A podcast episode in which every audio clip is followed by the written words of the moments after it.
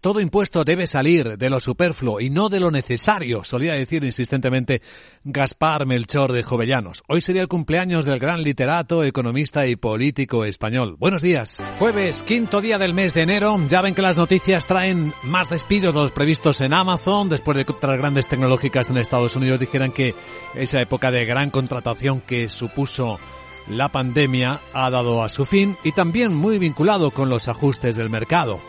Este mercado que ha leído con atención las actas de la Reserva Federal publicadas anoche en Wall Street serán eh, también el foco de hoy en Capital Radio. Nos ayudará con la interpretación a las 8 y 10, 7 y 10 en Canarias, Gregorio Llaga, socio director de Welcome Asset Management.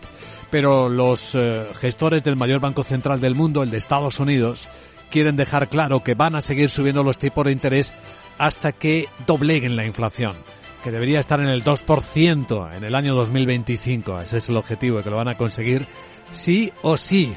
Así que este es el mensaje.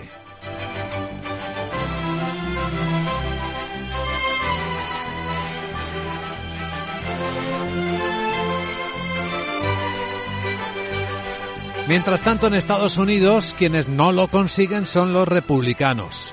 Ya van seis votaciones en las que no han logrado nombrar a Kevin McCarthy como portavoz de la Cámara de Representantes que ganaron en las últimas elecciones de midterm para desalojar a, la representante, la portavoz demócrata Nancy Pelosi. Seis votaciones frustradas que dejan al partido al borde de una decisión, de una, eh, de una situación de bloqueo históricamente insólita. Por lo demás, Europa vuelve a despertar con huelgas en el Reino Unido, con amenazas de movilizaciones en Francia, en este caso por la reforma del sistema de pensiones, y con los europeos marcando restricciones, condiciones a los viajeros procedentes de China. Todo tiene que ver con que el resto del mundo no termina de fiarse de los datos que publica China, como el propio director de emergencias de la OMS, Mike Ryan, reconoce. Que dice que sabemos que hay dificultades en todos los países muy a menudo para registrar las admisiones relacionadas con COVID en los hospitales y el uso de las instalaciones de la UCI, pero de nuevo, creemos que las cifras actuales que se están publicando en China subrepresentan el verdadero impacto de la enfermedad en términos de ingresos hospitalarios, en términos de ingresos de UCI y sobre todo en términos de muertes. Una muerte oficialmente confirmada en China ayer.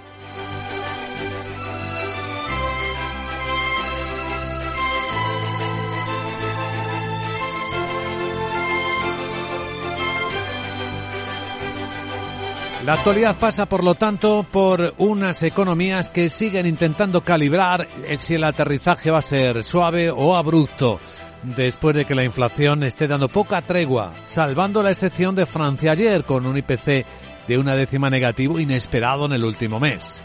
Hoy tendremos y tenemos ya más datos de PMI del sector servicios. En China, cuarto mes de contracción, aunque mejora dentro de las lecturas malas previas. Mejora en particular la confianza en un futuro que trae las aperturas, incluidas las de los vuelos internos entre Hong Kong y la China continental, como hemos venido contando nuestro tiempo en Capital Asia. Hoy vamos a seguir como cada día la tensión y el flujo del dinero en los mercados. Hoy viene recorte en la apertura de las bolsas de Europa. Dos décimas apunta el futuro del Eurostox. 10 puntos abajo en 3.971. Puede que también venga en el del mercado americano después de que Wall Street acabara en tablas tras leer las actas de la Fed. Una décima viene bajando el futuro del SP500, son cuatro puntos y medio en 3.870. Lo que cambia es el precio del petróleo que vuelve a rebotar y eso que se ve que las transacciones del comercio en el mundo ha empezado el año muy flojo. El índice seco del Báltico está marcando caídas importantes, aunque también tiene que ver, como nos apuntaba Juan Ignacio Crespo, con eh, la proximidad este año en fechas del Año Nuevo Chino, que también para comercialmente ese lado del planeta. principio del mes de febrero estamos ya en el descuento. En la escena tenemos el precio del petróleo que rebota efectivamente algo más del 1% esta mañana. El barril West Texas americano vuelve a rozar los 74 eh, dólares el barril Brent en Londres está cotizándose a 78,90. Son precios inferiores a los del comienzo de la semana. El euro vuelve a estar por encima de 1,06 dólares, 1,0615 ahora mismo en las pantallas de XTV y la onza de oro aguanta tras el repunte de comienzo del año en 1.858 dólares.